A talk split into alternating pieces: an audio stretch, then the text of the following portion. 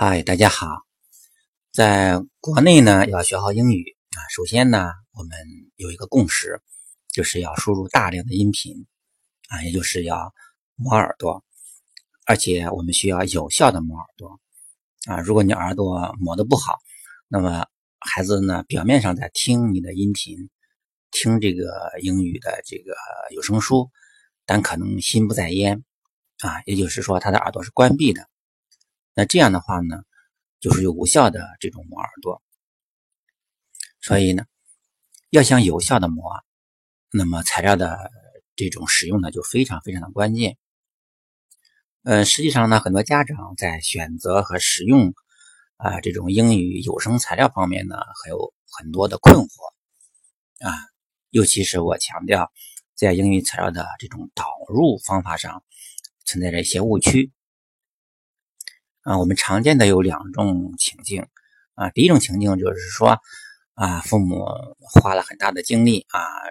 从别人那里面知道了有一个东西啊，非常好啊，费了九牛二虎之力才搞到啊，扔给孩子啊，你拿去好好用。那么过了一段时间之后呢，他来检查说材料怎么样，听了没有？啊，发现孩子没听，不爱听。那就认为说哦，算了，嗯，看看样子，呃，我的孩子不喜欢这个东西啊。那么第二种情境呢，就是说啊，父母也是啊，花了很多的精力拿过来啊，觉得这么好的材料，我们千万不能糟蹋了啊，我们恨不得掰开了揉碎了让孩子用，啊，夸张一点说啊，你每天必须听两小时。啊，听之前呢要看文本，要查单词，啊，要翻译啊，英英汉要汉英，啊，生字要要写在本子上，反复复习等等等等。那么这样的结果，可能孩子孩子说：“哦，我我不搞了啊，太费劲了，太累了啊。”就也就是说压力太大。那么这两这两种情境呢，实际上一个就是，啊。甩手掌柜型的啊，就我拿了东西给你啊，用不用怎么用是你的事情，与我无关。那么第二种情境呢，就是说啊，管的太多啊，尤其是希望嗯把这个材料呢榨干榨净啊，这么好的东西，我必须要让它嗯拿出一个非常非常好的效果来。这两种方式呢，都是我们要避免的。我们可以认为它是两个极端啊。孩子不是机器人啊，你输入什么样的程序，他都会忠实的执行。所以说呢，做家长的要认真的考虑，呃，如何给孩子找到他喜欢的啊这种英语的啊有声书或音频材料。我想做过父母的应该都还记得啊，当年孩子五六个月大的时候啊，你给他。添加第一口的辅食是如何加的？你肯定不会直接扔一个苹果给他，而是很耐心的啊，用勺子呢把苹果刮成苹果泥啊，或者说你的宝宝他不喜欢吃苹果，你会尝试着给他换成桃泥、香蕉泥啊，或者其他的水果泥。当然，也有的家长呢可能会买一些啊，就是这种。专门的啊辅食的这种罐头给孩子用，等孩子大一些了啊，他的牙齿慢慢的露出来了，你会把苹果切成小块啊，然后呢再切成大块一直随着孩子年龄的增长呢，最后啊你终于可以扔一个苹果给他，他就吃的不亦乐乎了。那么通过这个例子，大家也许能够反思。就说每个孩子的学英语的状态是不一样的，他喜欢使用的英语的材料呢也是不同的，所以呢，你必须啊用心的来观察自己的孩子，在他需要帮助的时候挺身而出，啊，在他度过难关的时候呢，又能够不在旁边啰嗦，啊，能够悄然而退，不要给孩子带来太多的压力。嗯，这里面呢，我。有一个非常呃深的一个印象，就是当年啊，我对 Diego 的这个《哈利波特》的导入呢，也是很有典型的代表意义。所以这里呢，我和大家分享一下当年呃我对 Diego 的《哈利波特》的这套书的导入啊这样的一个情景吧。那其实呢，在孩子很小的时候啊，当然我也知道，啊，《哈利波特》这套书呢非常好啊，嗯，魔法嘛，孩孩子都喜欢啊，并且材料呢也比较充足，对吧？它有好多书，并且呢都拍成了电影，然后还有一些有声书，嗯，还有各种电子书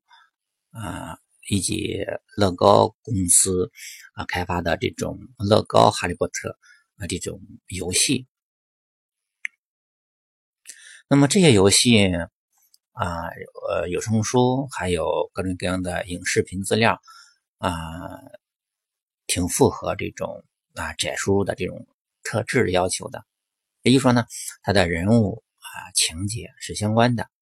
那如果能够把孩子的兴趣呢成功的引入进来，那么他应该会很有效的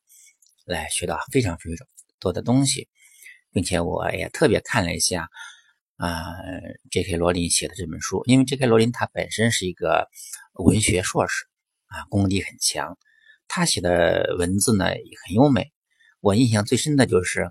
比如说别的人写这种文字的时候说啊谁谁啊 sad。啊，happily，就是说他可能会大量的使用 sad 这个词，然后加一些副词来修饰这个 sad，然后说他很高兴的说，很悲伤的说，很快乐的说。但是这些罗琳写的这些文这些文字呢，它的动词的变化非常的啊呃强，就是说他用不同的词来表示咯咯笑啊，呃用不同动词来表示他的这种动作。他的表，他的一种情感，呃，那么我觉得这一下子就能够反映出他的一个文学的功底，他对文字的驾驭能力。所以说，我觉得这套书是非常适合孩子使用的，并且呢，我还在网上查了查，嗯，别人是怎么使用这套《哈利波特》材料的，啊，当然网上也有一些专家，他开了一些这种培训班。啊，在线的啊这种方式呢，来大家一起来学啊，来精读《哈利波特》，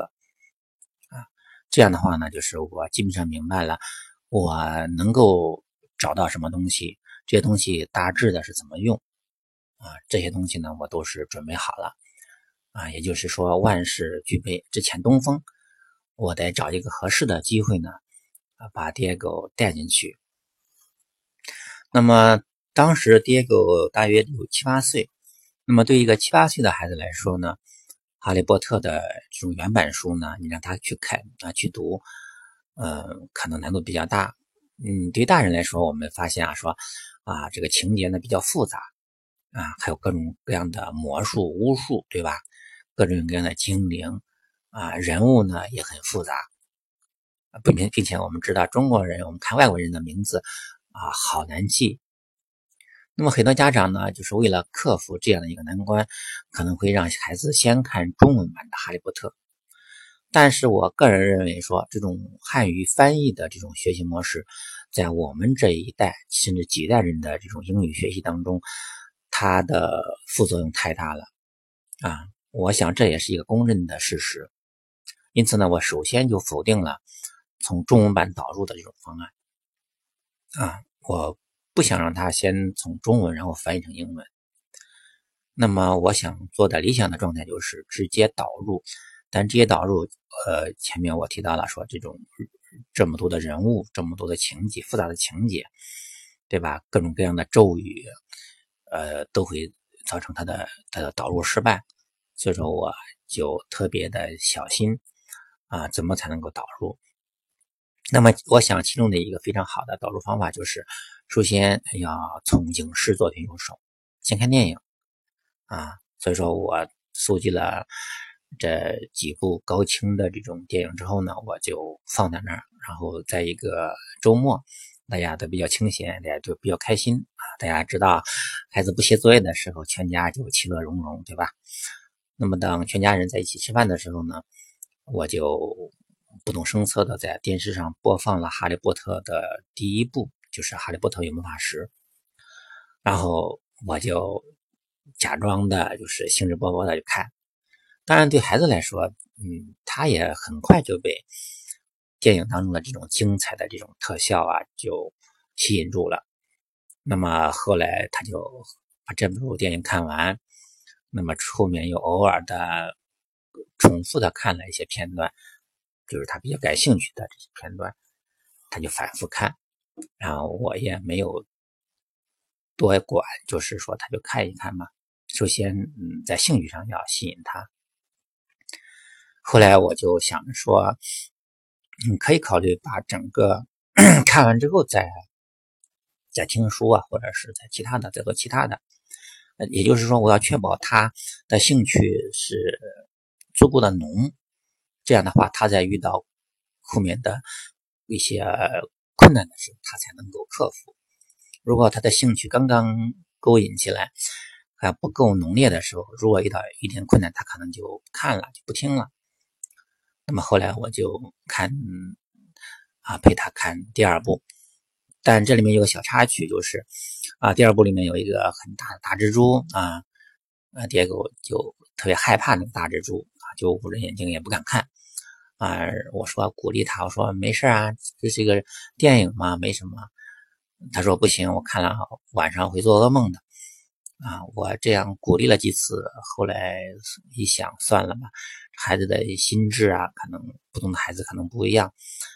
他既然害怕这个蜘蛛呢，就没有必要。来强迫他来看，后来就停了一段时间。后来我想，干嘛一定要按顺序看呢？对吧？后来我就跳过第二部，从第三部看。那么后面断断续续的，相当于用了一段时间啊，基本上把《哈利波特》的这套电影啊都看过了一遍啊。这样的话，基本上整个情节它是。比较清楚了。那么这个时候呢，我同时又给他下载了一些 iPad 的这种乐高的这种啊哈利波特游戏啊，这款游戏的这种情节啊和这个原著是完全一样的，并且游戏当中的对白呀和旁白呀啊都是英语啊没有中文。那么有的时候我就帮着他，如果他过不去的时候，我就帮着他玩儿。那么这样的话呢，也是我意思说，通过这种方式来强化他对这部《哈利波特》的这种浓厚的兴趣啊，目的就是为了紧紧的抓住他啊，嗯，给他一个足够的一个兴趣，防止他知难而退。那么后来整个游戏也没有玩的，嗯，没有玩通关，但是基本上差不多了。也就是说，在大约玩了游戏玩了一段时间之后，啊，有一天，爹狗跟我说：“啊，我想听《哈利波特》。”啊，听了这句话，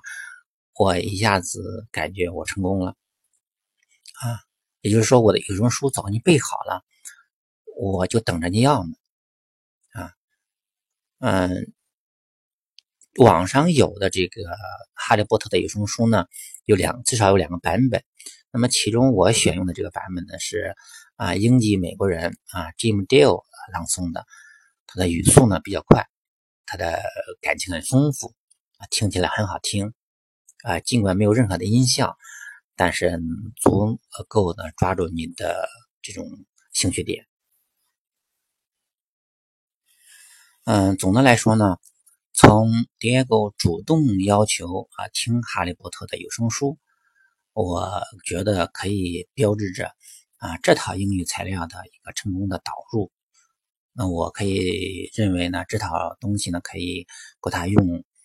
好长一段时间。我想至少在半年到一年的时间是足够用了。